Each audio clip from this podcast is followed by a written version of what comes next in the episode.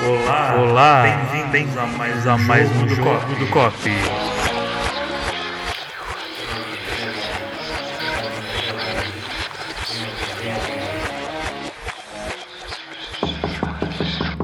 Olá, estamos aqui de novo reunidos para mais um jogo do COP. Então vamos todos dar as mãos, fechar a corrente. Hoje estamos aqui reunidos eu, Renato Sales. Eu, João Machado. E temos dois convidados super especiais que são a Fernanda e o Thiago. Olá, tudo bom? Tudo bom. Eles são uh, do Monday Feelings. Eles são o que a gente conhece hoje em dia como nômades digitais. Profissionais. Profissionais. Viajantes profissionais. Pois é, e a gente quer descobrir um pouco melhor como é que funciona essa vida de nômade digital.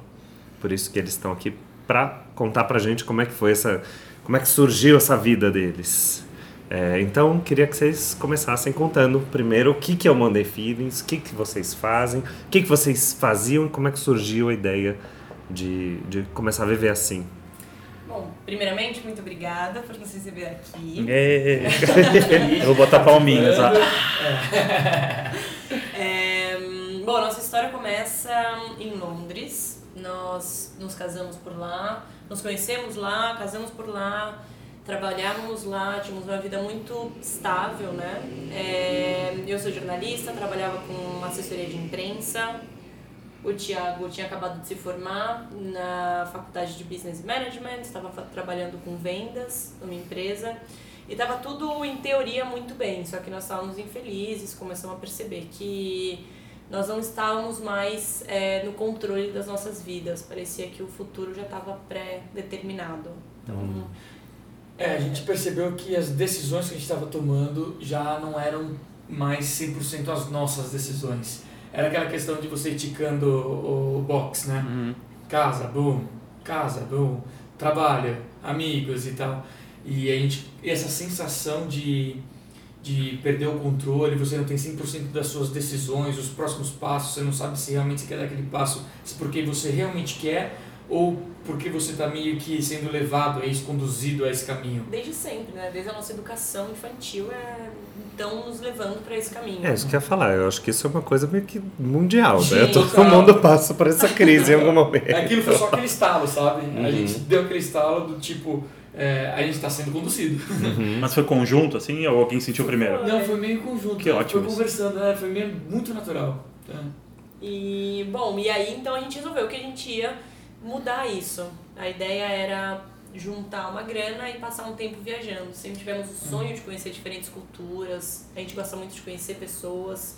Vocês viajavam bastante já? Já viajávamos. Viajávamos, já, sim. já tinha Mas- esse negócio de viagem já. Mas era uma coisa meio turística ou tinha um viés meio Já queremos tinha- conhecer? já tinha- então, tem uma, assim, antes do, do Monday Feelings mesmo, a gente foi pra Índia. E foi uma loucura, porque a gente foi pra Índia nesse viés do tipo super viagem imersiva, cultural, como que é mais ou menos a nossa pegada. A gente falou, quer saber? Não vamos buscar hotel, não vamos fazer nada, vamos chegar na Índia e, ir. Então a gente só foi, no, na época não era nem book.com, era Hostel World, aqui ainda existe, né?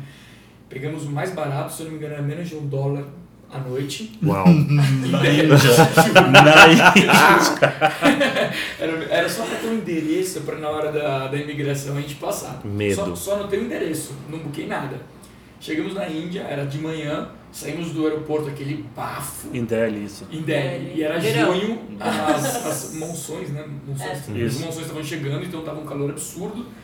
Entrando assim, bom, já veio aquele bafo, a gente falou, vamos pro centro de Delhi. Pegamos um ônibus, fomos pro centro, já, já foi aquela visão, né? Daquela, você vai indo vendo aquela favela infinita, aquele calor infernal. Não, eu lembro muito assim de chegar e tinha um riacho na rua, aquele calor de 45 graus. A primeira pessoa do riacho era um cara lavando uma panela. O segundo era uma criancinha fazendo cocô. A terceira era uma senhora limpando o rosto. E eu chocada com aquela cena. E a gente saiu Que delícia, Cara, gente, que delícia. não me assusta. São essas quero coisas que as pessoas- Não, então, mas assim, acho que é, é aquelas coisas de assim, experiência e experiência. Sim. Né? A gente De estava totalmente nossa. despreparado, totalmente despreparado. E a gente começou a andar, assim, na hora eu lembro que eu apertei a mão da Fê e falei assim, Fê, não solta a minha mão. Isso devia ser mais ou menos meio-dia, né? E isso a gente entrando na praça principal de Delhi, onde fica a estação do trem. A gente entrou, a gente viu aquele carro, a gente, cara, a gente não tem onde dormir. A gente, vamos fazer o seguinte, vamos para Taj, pro Taj Mahal, é turístico, lá vai ser bom. Entramos na- no trem, na estação de trem, pulando, literalmente pulando as pessoas. Famílias, famílias dormindo lá. Eu sei que primeiramente foi uma confusão. Bom, vocês falaram, na pior das hipóteses, a gente deita aqui também. Vai, né? Acabou que a gente assim, não conseguiu ir pro, pro Taj Mahal, né, que seria Agra. O, o exército, o cara do exército lá não falava inglês direito, que eu achei meio estranho, porque eles eram colônia britânica, Sim, não, sim, sim. sim. não tão longe, né? A gente pegou o endereço desse hostel, que era o mais barato, de menos de um dólar por noite, e falou, é, a nossa única saída. Fomos pros tuk-tuks, falou, eu quero ir pra esse lugar, eu quero ir pra esse lugar. Ninguém sabia onde era. Um surgiu no meio do nada da multidão, falou assim, eu te levo. Ele começou a levar a gente pra dentro de uma favela, praticamente. Eu não sei se era ou se não era, mas, assim, os, as, o os fios, né, de poste, eles faziam a curva que vinha até o chão e voltava pro poste, assim. Era, era uma coisa de louco. Nossa. Na hora que ele deixou a gente na frente de uma vielinha, ele falou assim, é ali o seu hostel e não sai depois das seis, tá? Que beleza. Então Mas- é isso aí, assim, essa questão dessa viagem, Aquele- vamos entrar dentro da família, tal, sempre teve. Essa aqui não foi uma experiência tão... não deu muito certo, Foi, mas... a- aparentemente foi inspirador, porque depois né? disso vocês ainda né, largaram tudo em Londres, É. né, o chazinho da rainha pra... Isso Pra cair no antes da mundo? gente ter casado, assim. Essa Ah, viagem é. pra ele foi há 10 anos, E- Então, Mas eu sempre penso o seguinte: quando você sai e tua primeira experiência é algo traumatizante como isso, não tem como piorar. Exato, Então, você já chegou lá Você vai embaixo, dali né? pra cima, sempre tudo parece ótimo. Então, Foi mais ou menos isso até. O resto da viagem foi ótimo, na verdade. Tá. Mas é, esse, Esse esse, primeiro dia foi um grande tapa. mas daí, de viagem de Índia, desse primeiro dia para vamos largar tudo e vamos viajar o mundo. Isso. Foi É, muita então. coisa que aconteceu até lá. Aí a gente passou por esse momento, ok, vamos viajar, vamos ver o mundo. E depois a gente vai conseguir tomar uma decisão mais consciente do que a gente quer pro nosso futuro, né? Ah, vocês foram só viajar a Só princípio. viajar. Viajar. A ideia era exatamente essa, era ver outras, porque assim, a gente estava infeliz com as nossas decisões, né? O ponto de partida foi esse. Então a gente pensou, vamos conhecer outras culturas, ver se eles pensam dessa maneira, se eles vivem dessa maneira, ou se realmente isso é algo da nossa cabeça, de querer viver algo de uma maneira diferente, né? Então a ideia era, vamos ver outras culturas, pessoas diferentes, e depois tomar uma decisão consciente se eu quero voltar nesse trabalho de segunda sexta-feira, esse estilo de vida, ou não. É, Esse era o Tanto né, que o nome partida. do projeto é Monday Feelings, né? É. A gente saiu com essa porque a ideia era tentar entender se todos eram, tão- eram tão infelizes na segunda-feira, ou então se tinha uma alternativa para essa nossa infelicidade de segunda-feira. Se o mundo inteiro tem aquela sensação de ver o Faustão no domingo à noite, que dói na alma. Mas é, me conta uma coisa, o turning point rolou durante essa, essa saída, o primeiro alçar velas de sair de Londres e viajar, ou quando voltaram pra casa? No meio do caminho. No meio No do meio. caminho, é. Porque aí a gente conseguiu juntar o suficiente para dois anos. é, saímos em direção à África, passamos seis meses já morando num orfanato no Quênia, sem eletricidade, Uau, sem internet, sem nada. Depois a gente De cara, assim? De Tipo, cara. Cairo e, e Quênia. E você foi programado ou caíram lá? Não, foi programado. Acidente. A gente queria passar um tempo longo num país africano, até para entender a questão da, da influência e da cultura brasileira, né? Hum, E por conta disso a gente resolveu fazer um trabalho voluntário porque seria uma maneira de ter uma imersão cultural mesmo. Caramba. Entender o dia a dia das pessoas. Vocês ficaram numa cidade ou era Não, era interiorzão. Interiorzão. É, não tinha eletricidade, Uau. nada. Foi tão boa essa experiência pra gente que era pra ser três meses, se tornou cinco e meio. A gente foi prolongando, foi ficando mais. Ah, não, até- depois eu vou ter que chamar vocês pra gravar outro podcast só pra falar disso. Dizer exatamente isso. Depois a gente pode fazer uma série sobre as viagens de vocês, porque, cara, deve ter sido sensacional. Foi. É, a gente tem uma apresentação fotográfica, fazendo um parênteses no meio disso, que a gente fala exatamente isso. É, os primeiros dois anos de viagem foram essas viagens contínuas, imersivas, e a gente conta o que, que a gente viu em cada país Que demais. que nos tocou e que nos mexeu de certa maneira, que culminou na nossa decisão de ser viajantes profissionais, né, Eu entre vou, aspas. Mas... eu vou cutucar nessa decisão Sim. de novo. Boa. Ela aconteceu do tipo. é, é, existe um turning point? Você lembra quando foi, que hora foi, que momento da, da viagem foi? Não. Eu não me lembro muito bem, pra mim foi uma coisa mais orgânica Entendi. de. Porque quando a gente tava viajando foi realmente conseguir viver o presente, era o dia a dia. A gente não sabia onde a gente estaria no dia seguinte. A gente chegava num lugar, gostava, ficava, não gostava, pegava uma carona pra ir embora. Então foi assim que a gente viajou por um ano. Eu lembro do Turning Point. Né, pra você ter Conta aí, conta aí. quando a gente tava. A gente foi indo viajando e o dinheiro começou a acabar, né? E o dinheiro vai acabando. E você começa a se preocupar como eu vou dar continuidade a isso, porque é isso que eu quero fazer da minha vida. E voltamos pro Brasil para trabalhar nas Olimpíadas. No Brasil a gente estava super perdido, não não tava nada encaixando, porque a gente sabia que a part... depois do Brasil não, Não tinha rumo. Não tinha rumo. E nesse momento, assim, até aquele momento, eu particularmente, eu não, não vi o Monday Feelings como um futuro, sabe? Tá, era legal, a ideia era boa, Monday, mas... Monday Feeling já existia, mas ele era algo Era- amador. Era Era... um site que a gente escrevia uma vez a cada dois meses. Tá. É, a gente nem pode considerar algo nessa. Era super amador. E então, assim, eu não ia, as nossas habilidades não casavam, a gente não, não entendia nada de eh, essa questão de, de eh, marketing digital, eh, até mesmo a questão de fotografia, vídeo, assim, não era zero. Hum. Então, eu não conseguia ver assim um futuro para isso e eu também não conseguia ver eu voltando porque era. Então, aquele momento foi foi ou vai ou racha. Ou vamos cair de cabeça, aprender, estudar, ir para cima, ou não sei. né? E foi um momento muito difícil e esse de, aqui no Brasil foi isso. de inércia quase, porque a gente não sabia o que fazer. Então acabamos não fazendo nada. É. Os dois só esperando o tempo passar e, ok, o que, que a gente faz? Até que a gente acabou voltando para Londres, né, onde tudo começou. E em Londres, a gente estava assim, com viagem marcada para ir para Atenas, trabalhar como voluntários independentes com os refugiados sírios. Uau. Que um amigo demais. nosso tinha convidado a gente para fazer esse projeto, muito legal. E um dia, dois dias antes da gente embarcar, a gente encontrou um amigo nosso que trabalha na National Geographic e ele falou: Nossa, mas tem uma feira de turismo muito grande que acontece semana que vem. Por que vocês não vêm? A WTM, por sinal, que vai acontecer agora há pouco, né? Ah, verdade. E a gente Tá. nunca tinha ouvido falar, obviamente. Mas onde? em. Londres. Em Londres mesmo, tá. E aí ele conseguiu o ingresso pra gente, a entrada como imprensa e tudo. E aí a gente cans, cans- é, prorroga né, a ida pra Grécia pra ficar um tempo a mais em Londres e ir nessa feira. E foi nessa feira que a gente começou a entender que existe sim uma maneira de ganhar dinheiro com o site. É. Que até então a gente achou que não existisse, a gente não entendia como alguém pudesse ganhar Sim. dinheiro. Depois vocês contam pra gente.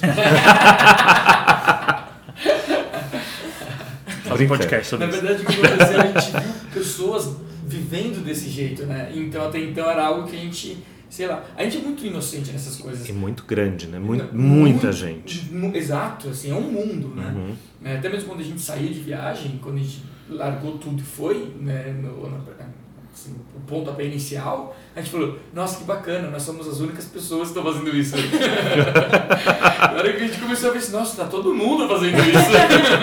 É, é, uma- É. é um movimento daí- muito É. grande, né? Mas vocês acham então que o, o- a feira foi o, o momento que vocês falaram, pronto. Foi importante. Foi, foi, foi o momento. Porque foi lá que a gente falou, vamos fazer funcionar. Ah, E aí, assim, de vamos mudar o. Antes era um blog, virou um site, Uhum. vamos pagar pra né, ter um host melhor, desenvolver, vamos estudar SEO. Eu lembro, isso faz uns dois anos mais ou menos.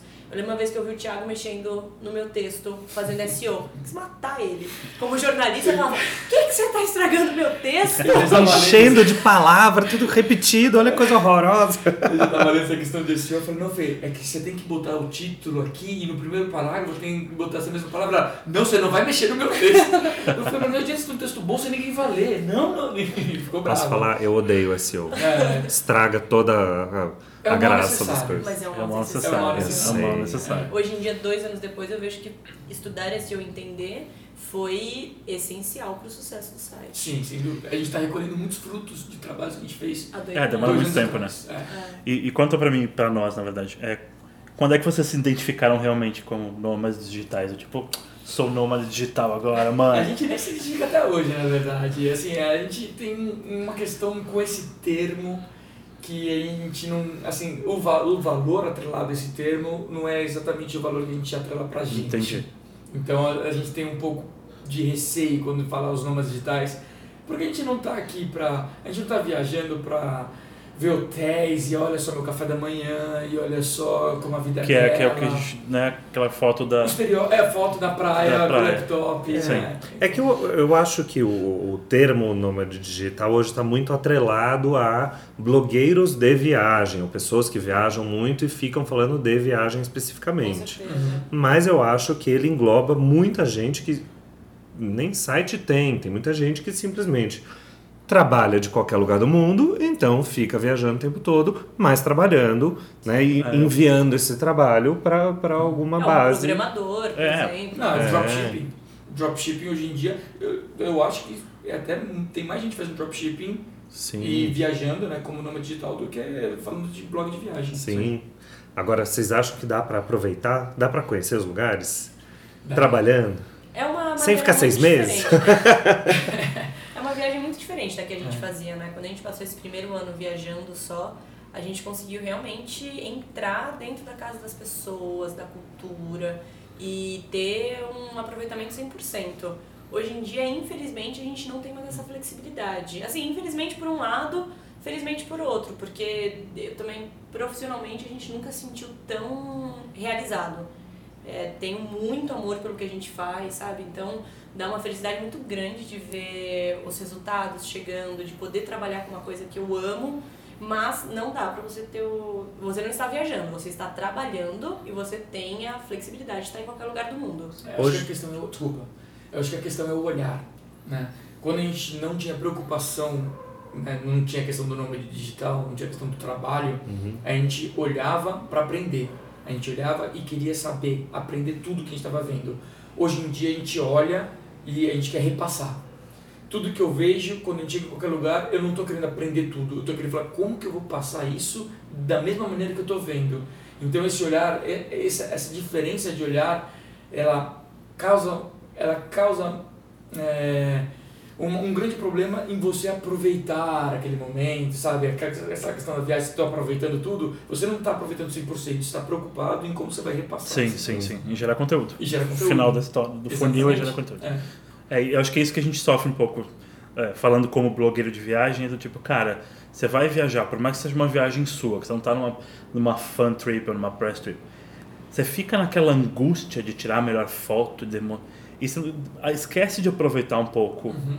E eu acho que para vocês, agora, obviamente tem uma questão da monetização do negócio, tem que começar a ver isso. E antes, quando vocês estavam naquela viagem, era outra coisa, né? Tipo, no meio do Quênia, por exemplo, vocês não estavam preocupados Mas- em tirar foto, né? Tanto que a gente Mas vocês passou estavam seis registrando. meses sem tirar foto nenhuma. Que daí foi, aqui- foi, foto- foi pra dentro, né? Foi, Foi. exatamente. Bom, é isso que eu ia perguntar. Vocês estavam registrando já desde o começo, né? Não, é. mas é, é uma coisa que... Não faz- chora, não chora, tá tudo bem. Cara, fez bem pra você. O que, o, o que isso trouxe, eu acho que tem mais valor do que foto. Então, isso é interessante até, porque você estava falando da questão de tirar a melhor foto e quando você está nesse lugar hoje em dia, pensando na monetização. é, o fato de a gente ter passado essa experiência viajando um, um ano e meio continuamente nos põe um contraponto muito interessante. Então, por exemplo, a gente percebe que um, um dos melhores conteúdos que nós temos, muitas das vezes, foi a viagem imersiva. Não foi a Sim, viagem sim, sim. procurando conteúdo. Foi aquela vez que você esqueceu de, da câmera, esqueceu de tudo, se quis aproveitar 100% daquilo, aí depois você vai cria um, um material de, que, que rende muito. Você sabe que eu tenho uma dificuldade muito grande em escrever quando é esse tipo de viagem goela abaixo, sabe? Essa viagem imersiva, mais introspectiva, pra mim, como, né, a minha redação sai melhor, de- porque eu acho que é mais. Eu, eu sou, dentro do Chicken Pass, eu acho que eu sou que eu- quem escreve com mais emoção as coisas. Eu sempre sou muito ah, romântico. Então, por exemplo, eu fui para Alasca, que era um grande sonho de viagem, e eu demorei mais de um ano ou mais, dois anos para escrever sobre. Porque é, foi uma viagem tão interna, tão. Óbvio que eu lembrei de registrar, e, né, tipo, mas demorou para sair. E quando saiu, saiu aquela coisa, que lindo esse lugar. Eu tô no processo absolutamente inverso. Que eu tô cada vez mais com, é, com é, repulsa de Instagram e tal. Então, essa coisa de ficar mostrando o tempo inteiro, tô fazendo isso, tô aqui, tô... Isso tá me dando muita angústia. Então agora, na verdade, eu vou viajar e eu registro o que eu vou compartilhar. É o que eu sei que é trabalho. O que é pessoal, eu esqueço completamente que eu tenho celular e não registro nada. Eu vivo aquilo só pra mim, assim. não- É bom. Eu acho que esse é um conflito, a gente fala muito sobre isso também, né? Acho que é tentar encontrar o equilíbrio de tudo. Sim, sem E dúvida. Tentar aproveitar, tentar registrar, é, também se dar o tempo para ter o seu momento nessa viagem. E as mídias sociais realmente te deixam exausto, né? Sim, é nossa. difícil. É, é, é, um, é um tricô difícil de costurar essas É. coisas. É. Tipo, conseguir pegar o que é trabalho, o que é inspiração, o que é introspecção. É, tem muito. A gente Mas- acaba postando muito pouco coisa, registrando muito pouco do nosso dia a dia. Acho que a gente fala muito histórias, né? A gente Uhum. gosta de ir lá entrevistar uma Pra família disso, né, que tava na montanha do Afeganistão presa, não sei o que, a gente quer entrevistar eles, depois a gente quer falar deles. Teve Nossa, isso? demais. Ah, teve. É, Vocês estiveram no. Afeganistão? Conta a Não, sequência. tava Kirguistão. Mas Ah. eles são uma família kirguis que moram no Afeganistão. Eles eram nômades de verdade e foram pro se locomover Nômade Ásia roots. Central. Nômades, Nômade. Nômades. É, até ia chegar nisso. Eles sopraram aqui antes da gente começar a gravar que eles estiveram num festival de nômades, não de Olimpíadas, né? nômade. Olimpíada. Olimpíadas de nômades, Os Jogos não digitais. Nômades. Conta sobre isso, que isso é demais. Foi uma experiência muito legal. É, Kirguistão é um país que a gente nunca nem tinha ouvido falar até conhecermos a, uma pessoa que estava promovendo o evento né, no, na, no ITB, que é a feira de turismo da Alemanha, que é uma das maiores do mundo. E a gente foi conversar com ela simplesmente porque ela estava dentro de uma iurta no meio do festival. Né, O do, que é uma iurta? Yurta é uma casa dos nômades que representa muito os nômades da Ásia Central, que é essa cabana enorme onde moram todas as famílias, uma família inteira mora ali dentro. É uma tenda super profissional. De Jura? madeira. Não, mas assim, Construída com madeira. as coisas que a natureza dá. é. Só que assim, você pode desmontar e montar em questão de 40 minutos ou 3 horas. Que demais. E você embala tudo e fica tipo do tamanho de um Não, pacotinho. Você tem que ter um cavalo pra levar. Mas e aí? E aí a gente encontrou essa mulher na feira de turismo e ela contou pra gente que ia ter esse evento em oito meses. Ficamos alucinados. Tipo, a gente quer ir de qualquer jeito. Ela falou, bom, a gente tem espaço pra imprensa, entre em contato com essa pessoa e tenta organizar. Então, a Ela era do gente, do Kirguistão. Kirguistão. Ela da- do Ministério de Turismo do Kirguistão. Tá. Aí a gente volta pra Itália, a gente tava morando na Itália nessa, nesse momento. E começamos a enviar todo o nosso material, explicar um pouco sobre o nosso trabalho, que é turismo sustentável, turismo de aventura, destinos exóticos, que tem tudo a ver com o Kirguistão. E eles acabaram aceitando e nos chamaram para cobrir o evento por uma semana. Então, em agosto, setembro, agosto? agosto. Foi em setembro. É, setembro de 2018 a gente vai pro Kirguistão e passa um mês e meio lá. Foi uma semana cobrindo o evento, que é vem povos nômades de todos os cantos do mundo, Gente. Cara, deve ser animal esse negócio. inclusive tipo Não, indígena do Canadá, incrível. sabe? Cê, cê, assim, é, é, a, a primeira sensação é você voltou no tempo. Você está na época medieval. Porque eles têm a toda a vestimenta, é, os ornamentos. É, assim, você está num filme de época. E aí depois você vê arco e flecha e os esportes. É, Nossa. é, E ninguém tirou o celular do bolso no momento. Não, não, não. Aí não. Ah, que Aí demais. você vê de repente a imprensa, né? Sim, Aí você mas, fala, tipo- te traz a realidade. Mas, Mas, é. cara, mas a gente tem, né? A gente fica com essa imagem de que o nômade é aquela coisa absolutamente. É, é o nosso índio, né? Do, do- dos rincões da Amazônia. Mas, querendo ou não, Muito. esse povo É, é- comprou passagem de avião, foi para um aeroporto, né?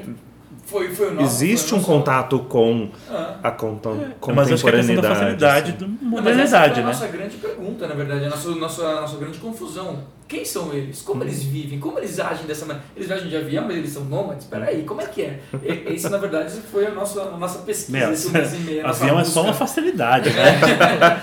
E nós fomos pra lá no final pra. E acabamos é, lançando um projeto de escrever um livro e um Uau. documentário sobre os nômades. até demais. pra fazer um pouco do link com o nomadismo digital, porque a questão que você estava falando, Renato, da tecnologia, né? Sim, eles são muito ligados. O Kirguistão é um país bastante avançado tecnologicamente.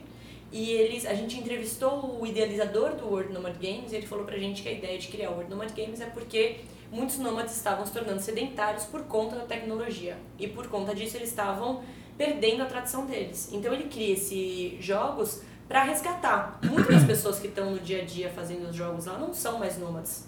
Né? Eles têm um pouco da tradição de em julho, quando é o verão lá, vai todo mundo pra montanha, acaba tendo um voo, uma avó que ainda é nômade, então fica todo mundo na iurta, mas é uma coisa que eles ficam um mês só.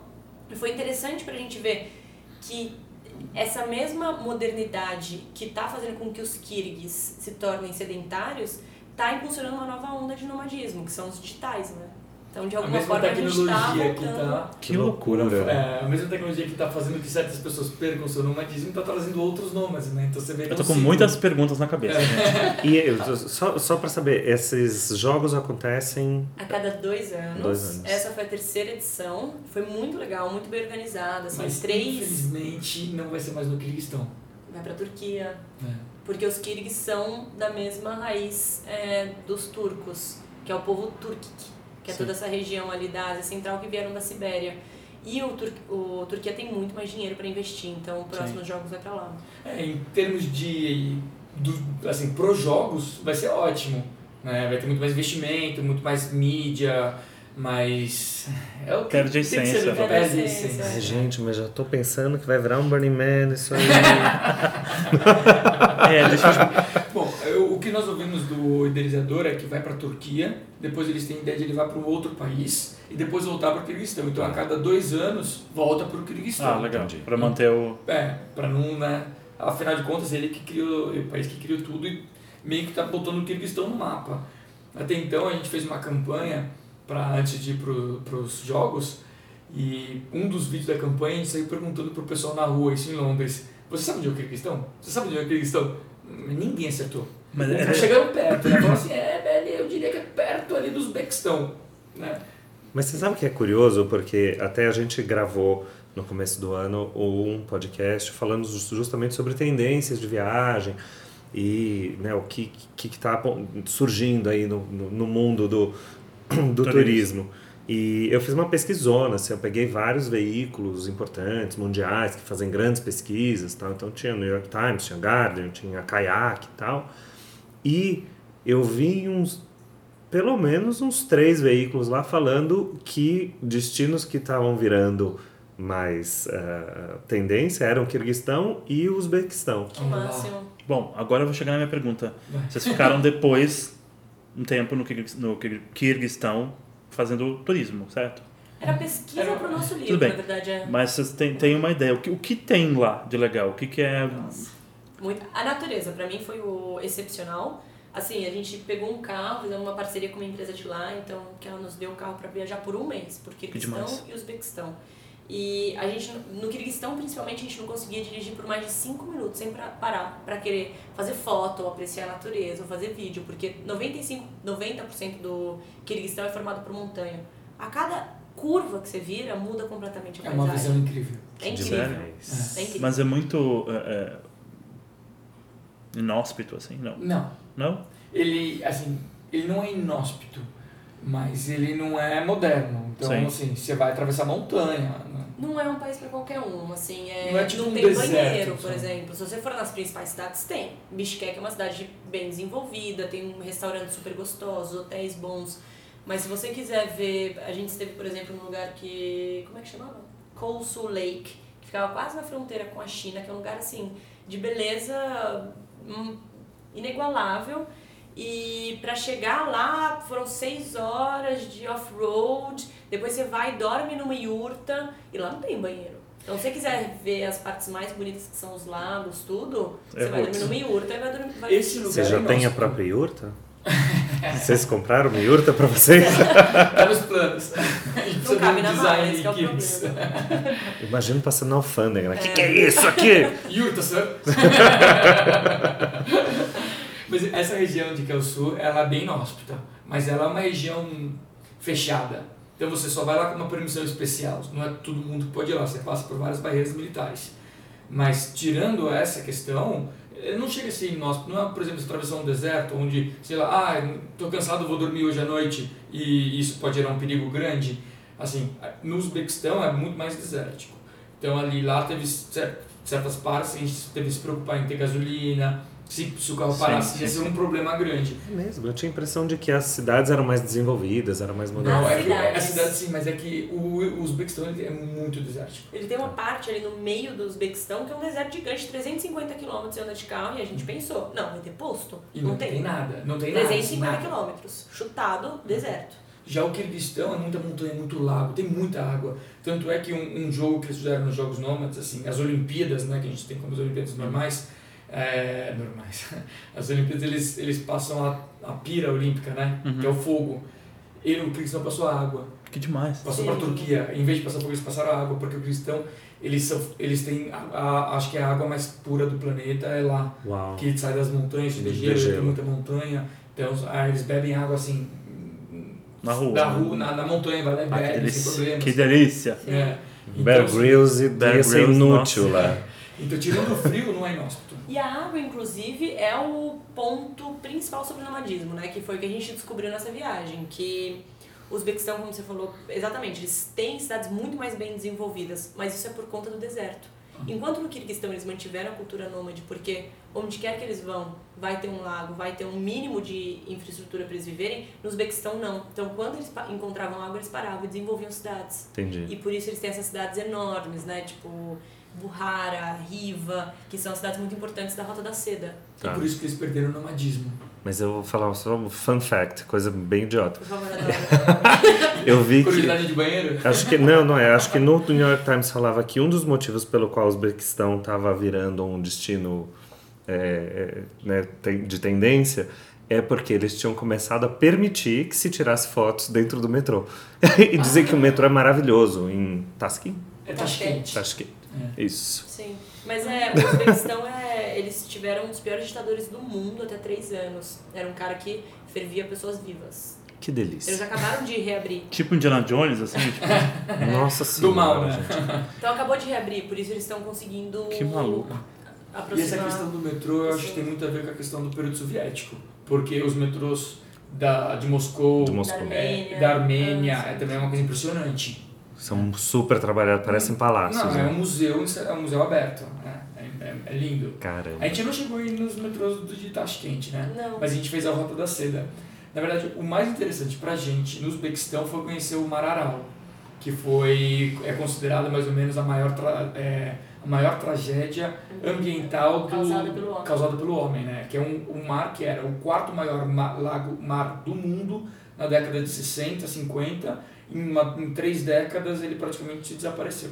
Jura? É, por conta do plano dos soviéticos de desviar os afluentes para plantar algodão. E secou. A gente foi lá e tem imagens, assim, até no nosso Instagram dá pra ver que tem umas imagens de drone que a gente fez com dos barcos atolados, enferrujados, no que já foi o quarto maior lago do mundo e hoje em dia não existe nada. Em Nada, 40 né? anos. Quarto maior mar. Mar. É.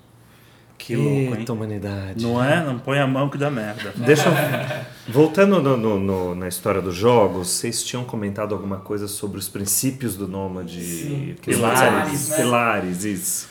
Porque assim, como a gente conversou aqui, é, a gente teve essas dúvidas. Quem são os nômades? é, como eles vivem nesse mundo que é muito globalizado? Né? Como eles mantiveram tudo isso? E aí fomos atrás. Fomos para o Uzbequistão, começamos a descobrir a questão da água, por isso que eles não são nômades. Começamos a ver a questão do pastoreio ali, cavalo. E a gente não conseguia ter nossas respostas. Aí chegamos nessa região do sul, que a gente descobriu, assim, a gente acabou encontrando com uma mulher, ela é nômade, ela sentou pra gente na sua, dentro da sua yurta, é, tomando um chá, ser- servindo chá com alguns, algumas comidinhas e explicando pra gente no inglês muito quebrado, né? Muito mais ou menos, Uhum. explicando, por exemplo, ela pegava o copo e falava assim, this nômade. Ela pegava outro, yurt.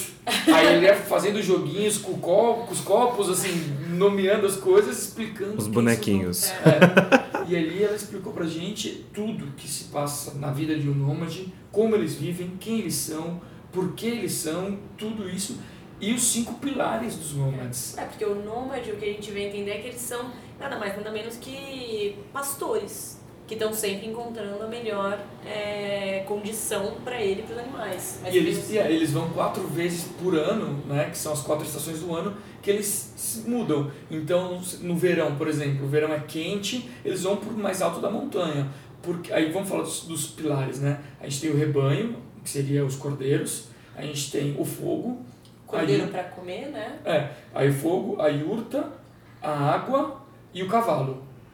Né? Tá. São os cinco pilares. Então, cordeiro, os cordeiros, o rebanho, o fogo, a yurta, o cavalo e a água. Esses são os cinco pilares do nômade Que original. vai, que seria mais ou menos a comida, o transporte, a água, a comida E opa, já deu duas comidas. Não, peraí. É que, então, eles se entrelaçam um pouco. Por exemplo, o, o, o rebanho. O rebanho é a comida. É a comida. Mas o o, cavalo. rebanho, o rebanho também, ele, a caca, o cocô do, dos cordeiros, eles fazem algo bem sustentável ali na, e orgânico que vira um carvão. Um carvão que uma pedra de carvão dura duas horas. Muito Um mais. cocôzinho? É, É. um cocôzinho. É um cocôzinho, vira um carvão potente. E a gente comprando composteira. É. Carneiro. Então, Com um carneiro, cara. Gente, tinha que é. exportar isso, exportar cocô de, de Carneiro. carneiro, maravilhoso. E aí, então, Churrascão, pra- imagina a picanha feita no cocô. Pois é. Não, você Nem- utiliza tudo do nem sente, Você utiliza cara. tudo do animal. Até o o carneiro já cocô pra fazer a brasa, a carne pra comer e a pele pra se esquentar. Então é totalmente sustentável. Cara. E aí o fogo é pra fazer o chá e pra cozinhar e pra se manter aquecido porque ela faz menos 40 graus. O cavalo é uma extensão da perna do nômade. Você vê criança de dois anos já em cima do cavalo sozinha. Jura? Em pelo, né? É, total. Não tem Não, cela, não tem nada. É, mas eles dizem que sim, o- eles aprendem primeiro a cavalgar e depois a andar. É. Que louco. Cara, é outra história. E a yurta pra morar, né? Então, onde tiver essas cinco coisas, o nômade consegue E a água? nascer. A água que alimenta o rebanho e aí faz a comida deles e o chá deles. Mas e daí a dieta deles é base, basicamente do Cordeiro. rebanho, não é? Carne, Porque gordura Porque eles não têm. Não é, é muito engraçado, né? Porque a gente tá no Brasil, a gente tá acostumado a virar pro lado e tem uma árvore dando frutos e, o ano inteiro. Eles não têm isso, né? Não, Não. come muita carne e foi até um problema pra gente, porque um dia uma. A gente dormiu bastante no carro nessa viagem. Então, uma vez que a gente foi tentar chegar numa cidade, o caminho era muito mais difícil do que a gente imaginava, acabamos chegando muito mais tarde, é, na verdade, numa cidade antes. Resolvemos parar pra dormir num posto. Quando a gente pediu pra mulher pra gente parar o carro ali, ela acabou, ela falava bem inglês e acabou convidando a gente pra dormir na casa dela. Falou, não, tá frio, vem dormir na minha casa. Aí a gente foi. E lá ela fez, chegamos meia-noite na casa dela, ela serviu um banquete, carne, carne, carne, um zilhão de carnes. Mas é uma carne gordurosa. Sim. E depois eles explicaram pra gente que a questão da gordura pro, pro cristão é uma questão de é, ri- assim, Status, status, né? né? De dizer que é riqueza, sabe? Então, quanto mais grosso de gordura tem a carne, seria me- me- mais status você dá, assim, pros seus convidados. Então vem aquelas que eram praticamente gordura pura numa sopinha de óleo. E a gente comeu isso assim, Nossa. no café da manhã de novo. Então a gente acordou às nove da manhã antes de ir embora. Ela, não, pera, deixa eu preparar o café da manhã pra vocês. Ela, ai, meu, meu marido ama a sopa de carne. A gente lá, nove da manhã, comendo a sopa de carne. E a gente reclamando do pad thai na Tailândia no café da manhã, né? Nossa, o pastel é maravilhoso. Não. Pulos dois, valeu. E assim, eu sou muito forte com comida, meu estômago é realmente muito bom, eu nunca tive problema nenhum. Esse dia eu passei mal. Ela que não me escute, porque é um amor de pessoa. Tadinho. Não traduzam pro Kiro.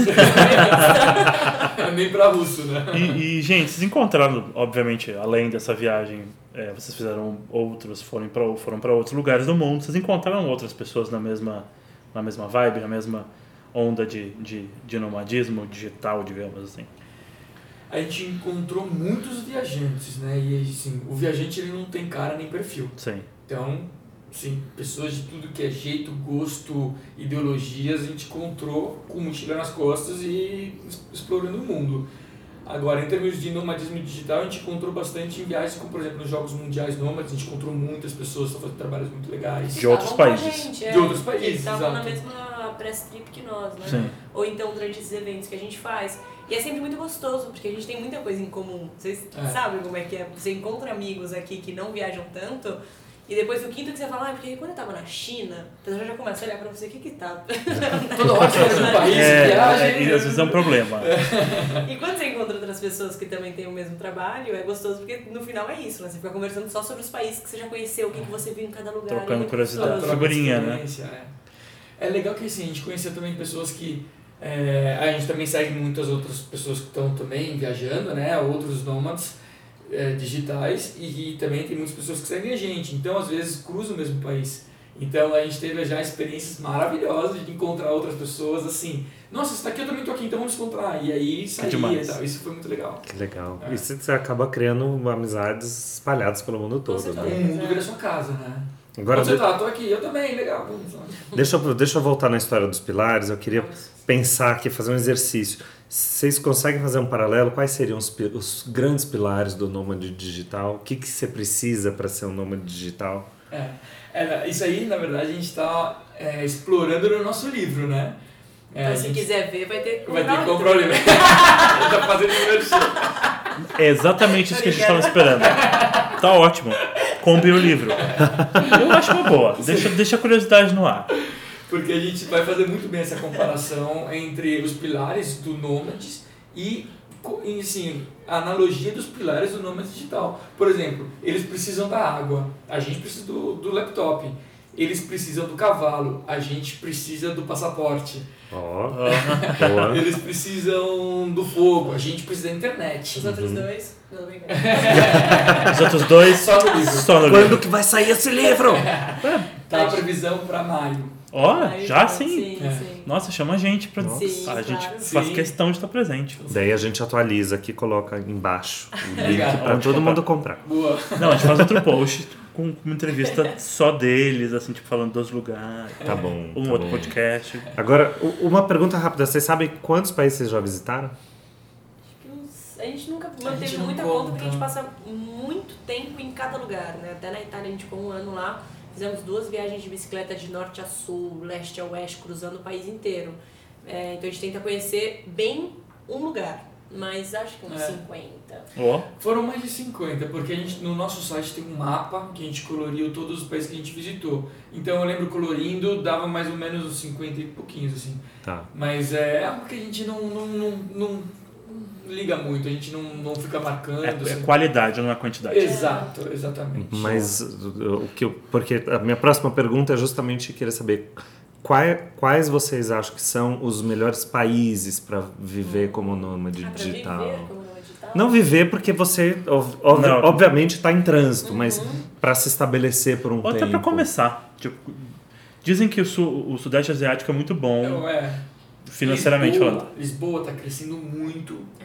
Lisboa é o novo hub É o novo cultural hub. da Europa, Sim, né? sim, Berlim tá... As Berlim pessoas tá- estão saindo de então, Berlim tipo, e tão tchau, tchau, Berlim. é. Lisboa, é. E Lisboa Então tá tem que ser um bombando. lugar, por exemplo, a Itália foi muito legal morar pra nós, porque é barato, é, a qualidade de vida é excelente, tem latino, sabe? Então você se sente em casa. A comida é maravilhosa. Nossa, Nossa. a, a- a comida mais ruim na Itália, tipo, é a melhor É, que qualquer uma daqui. Eu vou, Mas- posso pedir pra você pôr um? Uma zoeirinha no mais ruim? Mais ruim. Tá bom. Mas Mas apesar do, da Itália ter sido um bom lugar, é, não tem tanta troca profissional. Não é um lugar que seja, assim, pela nossa experiência, eles sejam tão empreendedores nesse nicho, sabe? Então você não tem tanta troca. D- Portugal talvez já seja mais interessante. Ou até Londres por- pode ser mais caro, mas você tá o tempo inteiro conhecendo gente que tá inovando nessa área. Mas então você acha que tem que ser o, o- uma coisa boa é que o lugar seja mais cosmopolita, que receba Eu acho que gente. depende do de- seu propósito, assim. Por exemplo, no, no nosso caso, a gente faz o nosso projeto, depois a gente se estabelece num ponto para Executar. para executar. Então, nesse momento, assim, o, o principal objetivo quando a gente está executando é gastar o menos possível. Então, nesse caso, a questão da Tailândia, questão da, do, sul, do sul da Itália, a questão da Puglia, a, né, Calábria ou a própria é, é, Sicília, é lindo, assim, casa muitas coisas boas. É, aí, mas a gente passou um tempo em Londres e era aquele tempo de transição que a gente estava. Foi maravilhoso, porque a gente estava em contato com muitas pessoas, então você gera muito mais ideias, troca muito mais experiências. Então, assim, se você está num momento, você não está executando, não está finalizando um projeto, eu recomendaria ir para um lugar onde você vai ter troca de experiências com outras pessoas que têm algo parecido. Londres, Berlim, Lisboa, ou São Paulo. São Paulo até É. mesmo. Chiang Mai, né, que é um grande hub de, de nômades digitais. É, eu isso. É Chiang Mai é uma dos, É. sei lá, top 3 do, É. do, do, do mundo. Indonésia, não? Todo mundo fala tanto da Indonésia. Eu acho que... A gente viu... A gente, na Indonésia a gente ficou é, em Bali um tempo e assim, a gente viu um, assim, uma colonização forte. Assim, a gente pouco encontrou pessoas da Indonésia lá em Bali, né? É, os ocidentais hackearam. Hackearam, Bali. australianos, europeus, assim. Eu tenho um amigo Dominaram. americano que saiu dos Estados Unidos, foi pra Bali, abriu um cross, uma, uma, um crossfit lá. É, então, assim, pô, a ilha é maravilhosa, certo? Mas é, na questão do nômade digital. Acho que depende, como acho que- você falou, É, depende do que você quer. Pra gente é. É. muito importante ter uma troca cultural. Se você for de repente pra Ubud, não sei, que é um lugar que a gente visitou em Bali, que todo mundo falava que era incrível, mas que a gente acabou vendo uma colonização europeia. Você não vai ter essa troca, entendeu? A gente Agora, não se gostou. você só quer. É, A gente não gostou. depende Mas é que pessoal você quer. também. Sim. É totalmente pessoal. E tem lugares que vocês acham que são um erro, não dá pra ir. Essa questão também não deveria existir porque é, cada experiência é uma experiência, cada viagem é uma viagem. Você foi, sei lá, por exemplo, a gente tem uma experiência na Coreia do Sul que não, não, assim, não que não foi ruim, não é que foi ruim, mas não foi, Não foi não foi esperado, não foi excepcional, né? E, mas foi aquela viagem. Se a gente voltar na Coreia do Sul, talvez seja diferente, seja prazeroso. Então, assim, eu acho que cada lugar é um lugar, cada viagem é uma viagem. Então, falar não vá, hum, eu acho que não cabe, não vá, né? Eu acho que vá e, te, e, e veja se vale a pena voltar. Experimente. E, e se eu fosse ser, começar a ser nômade digital amanhã, qual é a primeira dica que vocês vão me dar? Estude. Estude. Estude muito. Estudo o quê? O que você quiser, tem muita. Porque as pessoas acham que é fácil. É, Nossa, eu vou acho ser que tem, tem, digital. tem uma, né, um Tem romantismo, uma Muito coisa... romantismo. Então, assim, a gente passou um ano na Itália, que assim, era acordava de manhã, ficava atrás do computador, estudando, dava 10, 11 horas da noite, desligava o computador e ia dormir. E sim, foram pelo menos 6, 7 meses que a gente teve isso de rotina, que a gente ficou lendo sobre fotografia, vídeo, SEO, marketing digital, fazer o site, assim, o nosso site a gente que fez, a gente tinha noção zero Vocês o site. programaram? Tudo. Não, mas assim, hoje em dia tem WordPress e tal, Tá. fica tudo muito mais fácil. Entendi. Mas código esquece. Não, com CSS, aqueles negócios que já vem Então, prontos. Tá? sim, CSS Tem não, Templates. template. É. é, não, template não, mas assim, a gente teve muita modificação no template, então aí entra a questão do CSS, Sim, HTML, para modificação. Mas assim, tudo a gente mesmo. Vocês não sabiam nada. Nada, Dá, nem nada, sabia o que nada, significava essas coisas. Gente, E- que orgulho de vocês. Então, for- mas assim, essa questão do estudo, né? Uhum. O próprio Monday Feelings, ele foi tomando forma ao longo desses tempos, assim. É, o Monday Feelings surgiu como, ah, viagem barata. Não, viagem, né? Porque a gente tinha uma, uma pegada muito viagem baixo custo.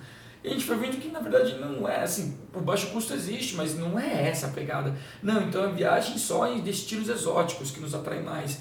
É, mas também não é só isso. A gente É, vai mudando, né? A nossa pegada é muito mais humana. A gente gosta Sim. de conhecer pessoas, conhecer a cultura local, entender as histórias. A gente gosta mais de ouvir do que, do que apesar de estar falando muito meio contraditório, a gente gosta mais de ouvir do que falar. Tanana! Então, assim, hoje em dia já pegou uma. A gente já decidiu que o nosso objetivo é ser uma viagem sustentável. Não no quesito ambiental, mas sustentável em Social, econômico eco- e tudo. também ambiental. né? Então, assim, o próprio Monday Feelings foi. Isso é, é tudo um estudo. Então, você quer virar um nome digital? O que você gosta de fazer? O que você, qual a mídia que você quer usar? Quais são as suas habilidades? Como melhor você pode usar essas habilidades? É, e qual, qual, qual é o seu objetivo como nome digital? Você, né? É, mas vocês deram um tiro no escuro, porque vocês não fotografavam, não faziam vídeo, não, nada, você escrevia, mas é, de você falar, vou fazer isso, para você virar um profissional, mesmo você nunca tendo estudado, nem tentado, nem sabendo se você tem habilidade, é realmente um risco, né? Porque É um risco. tem gente que simplesmente não consegue. Sim. É que a gente Mas teve essa- dois anos de viagens contínuas, de uma viagem contínua que não é- tinha preocupação em ser o nômade digital, né? E isso foi uma bagagem enorme. Alimentou foi uma muito. experiência que a gente teve, assim, se você puder trilhar esse caminho, na minha opinião, seria a, melhor forma possível. Primeiro tire seu ano sabático, viaje o mundo, conheça tudo e depois você vai ter uma noção se realmente isso te satisfaz. Tem gente que não gosta de estar de hotel em hotel, pulando de hotel em hotel, ou sei lá, porque aí começa a ficar aquela barraca, ou a gente viaja muito de carona. Tem gente que não aguenta. Tem gente que fala, não, eu preciso de sossego um pouco. Aí você tem a questão financeira. Então, primeiro vai, trilha esse caminho e vê se isso satisfaz. Aí depois você pode. Outra coisa que eu diria que foi muito importante pra gente foi planejamento, que é uma coisa que a gente nunca teve, nós sempre fomos muito desorganizados. E o Monday Feeling só foi pra frente quando a gente conseguiu se planejar melhor. De é, onde a gente quer chegar, de ter metas, de entender o que a gente vai fazer, de estudo, de botar em prática, analisar se deu certo, se não deu, trocar, ou manter, entrar em contato com pessoas, fazer apresentação. Então, o planejamento foi essencial para esse momento. Hoje tá tudo organizadinho? Não. A gente Ai, cara. Sabia! São riscos da vida. A gente primeiro teve a consciência. Eu aposto que vocês não fariam diferente. Se vocês tivessem planejado tudo antes, talvez tudo agora você estaria em outro ponto. É. Talvez diferente, não tão Sim. realizado, né? É, eu acredito muito nisso. Cada coisa aconteceu muito no seu momento. É, não desistir também foi uma parte importante, porque como qualquer Muito empresa, importante. demora para você ver resultados. Então, tenha esse tempo é, na sua mente, sabe? Se organize financeiramente para ter o... para chegar a esse retorno. E não desiste, porque se você trabalha duro e você tem paixão pelo que você faz, vai em frente, o resultado vem. A gente Chico Xavier. Tadinho. Não, ela falou bonito, gente, sim. vai. É, então. Dá pra- A gente pode acreditar pra Clarice, Clarice Lispector, não sei, a gente... É. a gente- Sim. Na verdade, nós, nós tivemos muitas crises, né? Ao longo desse tempo, assim. Financeira, de relacionamento até. Tipo, vou desistir de voltar a Nunca trabalhar, passou, não? desistir nunca Que passou na ótimo. cabeça, mas é, passou, assim, nossa, que situação que a gente tá aí, começa a ficar aquele estresse, eles começam a brigar por tudo, sabe? Então teve momentos muito difíceis, assim. Até teve um, um, um israelense, ele encontrou com a gente uma vez e falou: vocês viajam, vocês são um casal? A gente é, vocês viajam juntos? Sim. Há um ano? Isso na época fazia um ano. Há um ano? Todos os dias? Ele ficou incrédulo que a gente estava todos os dias juntos. Ele não entendia como que a gente podia estar todos os dias juntos. sabe? É, bom, dizem que o melhor jeito de testar um relacionamento é viajar junto, né? Sem dúvida. Viajar anos, quatro anos? Quatro anos. Quatro anos Quatro anos seguidos? Ih, gente, vocês vão E ficar velhinhos, morrer junto dentro do avião. É ainda. forte, é forte. Forte mesmo. Demais. Gente, é, A gente podia pa- passar, tipo, três dias conversando com ele. né? Tem, dá né? vontade, né? Mas a gente não tem mais tanto tempo. Eu queria saber qual é o próximo plano. Fechamos semana passada, estamos indo pro Paquistão, Paquistão. dia 1 de agosto. Ai, que Então, demais. Ficar antes quanto a gente- tempo? Um mês e meio, provavelmente. Tinha um projeto similar ao que a gente fez no Kirguistão e no Uzbequistão. Tá. Também vai sair um livro e um documentário. E... Inshallah. Inshallah. Boa. já treinando já, né? É, é um convite do, de uma universidade de Karate com o governo, né? Que eles têm um projeto ali de, de um curso de empreendedorismo de verão, que passa 10 dias tendo aulas, workshops, visitas a ONGs e startups, e outros 10 dias viajando por uma das partes mais lindas do Paquistão. E esse é um dos países que, sinceramente. Nossa. Tá na nossa lista já faz um tempo. O, quando a gente estava na Índia, naquela história que a gente contou no começo, a gente acabou indo para Caxemira, na parte da Índia, e é um lugar espetacular. Até hoje é Até- mais bonito. Até hoje, é, foi difícil foi. de bater essa, esse lugar de beleza. E depois a gente viu a Caxemira do lado do Paquistão. Por fotos. Meu Deus do céu. É outro lugar que assim é um paraíso na Terra. Nossa, então a gente já ficou matutando faz tempo. E aí agora teve essa surgiu oportunidade. essa oportunidade. Chama. Hunza. Até depois se quiserem dar um Google. Nada mal. Hunza. Hunza, né? H, é. Incrível. Bom, pra terminar, então, vamos fazer um jogo do cop Vamos, rapidinho? O vamos. jogo do cop é sempre assim, é um- uma dica bate-pronto só pra, sei lá, para as pessoas usarem, né? Então, Pode ser uma dica legal, pode ser uma dica útil, pode ser uma dica engraçada, vocês escolhem. E eu pensei, então, pra, da gente discutir o que é essencial na mala de um nômade digital. Uma coisa que é, assim, central. Laptop. Laptop, é. Laptop, Sim. não tem nada mais. Numa digital você precisa trabalhar. É. Trabalha. Sem laptop, sem laptop, eu não sei, eu fico perdido. Calcinha. Na verdade, Tipo, cueca menos, roupa que eu menos me preocupo. Eu ia falar uma Mas você coisa, tem. uma coisa que pra Pouco. mim é incrível eu acho que eu, eu conto pra todo mundo e todo mundo ri da minha cara, mas um dia as pessoas vão descobrir. A Lalai foi pro Japão e ela me trouxe de presente um negócio que é tipo um bidê portátil. Uma duchinha. É uma duchinha higiênica portátil. É, É a talvez que ele melhor coisa do mundo. Me salvou no Africa Burn. Pronto. Não, não, mas é, É isso. é, é- é- faz sentido, eu entendo totalmente. Mas é grande essa. É desse tamanho assim, ó. É do tamanho Depois você quê? põe o link embaixo que tem umas lojinhas aí que vendem já. Tem? Eu acho que se não me engano a Daiso tem pra vender já. Pronto. e você? Ah, eu não sou nome digital, mas eu acho que essencial ter na mochila. Hum, ixi, Um adaptador de tomada. um adaptador de tomadas. Hein? Vocês viajam, né? Tipo, Porque não adianta nada ter o laptop se a tomada não for. não dá pra carregar. Olha lá. obrigado pela dica. Ajudei, hein? Ajudou. Deve O passaporte também é muito importante. A gente uma vez perdeu o passaporte três dias antes da viagem e parou tudo. Você não tem como ir pra lugar nenhum, né? Que maravilha. É. Apesar que quando a gente tava cruzando a fronteira do Quênia pra Tanzânia, por terra, é, a gente tava sem dinheiro. E qual foi o outro problema que deu? Não tinha carteira de vacinação. Não tinha carteira de né? vacinação A gente também, era né? vacinado, mas todo mundo esqueceu. Távamos nós dois três amigos espanhóis. Tava todo mundo sem. E foi um pouquinho de conversinha ali, não sei o que, o cara deixou de passar. Ah, então outra coisa você pode ter é lábia. Você pode estar lá, exatamente. é, exatamente. Que papo de brasileiro, a gente fala sério. Ah, a gente é bom no Foi jogo de muita lábia, cintura, né? Ela vai. foi muita É. lábia, É. porque ele não queria deixar a gente entrar. Falando, moço, a gente atravessou. A gente tinha feito uma viagem de bicicleta, eu e o espanhol. A gente saiu de Nairobi, fomos até a costa do Quênia, 500 quilômetros. E assim, não é que as estradas dos Quênia são boas. Foi, foi tenso. Então a gente chegou lá na fronteira da Tanzânia, o cara não queria a gente entrar. Falando, você não sabe o que eu passei, cara. Tá entendendo? Não tem caminho de volta. Sério. Caraca. Gente, é... obrigado por vocês terem vindo. Eba. Eu vou querer gravar outro podcast com vocês quando vocês estiverem de volta. que vai- Não sei quando vai ser, vai demorar. Um monte de livro que vocês vão ter já, mas a gente vai precisar conversar mais. esperamos. Por favor. É, a gente vai colocar os links úteis aqui embaixo. É, siga a gente nas redes. Você ouvinte, tá? É você mesmo que eu tô falando. Segue a gente também! É, sei quem é. A gente vai botar o link deles também. Sigam eles, É, comprem eu- o livro deles, acompanhem eles. E também sejam um amigo deles, porque a gente vai terminar a gravação agora, vai comer uma pizza, tomar uma cerveja, porque a gente quer ser amigo de gente foi legal. por isso que a gente veio. Ah! Calma, gente, deixa então as redes de vocês para as pessoas acompanharem. Boa. É, bom, no Facebook é o Monday Feelings, no facebook.com.br Monday Feelings, Monday de segunda-feira, Feelings de sentimento, né? E Instagram, mesma coisa, arroba Monday Feelings. O Twitter é arroba Monday, aquele tracinho Underline. embaixo, underline, Feelings.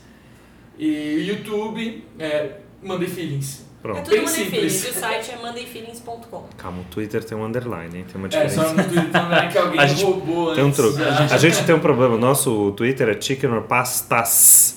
Porque a gente usa o Chicken or Pasta Sir. Só que lá tem uma limitação de número de caracteres, então não cabe o Ah, o Sir. Então ficou um, um S solto. Pastas, tá bom, dois pastas. É, no Twitter Tudo roubaram o nosso nome mesmo. Toda segunda-feira no Instagram a gente é tagado por umas 10 pessoas, né? Jura? Porque eles põem o hashtag Mandefilhos, alguém te tagou, alguém Nossa, te tagou. maravilhoso. É o gra- Já tá começando o desastre aqui, gente.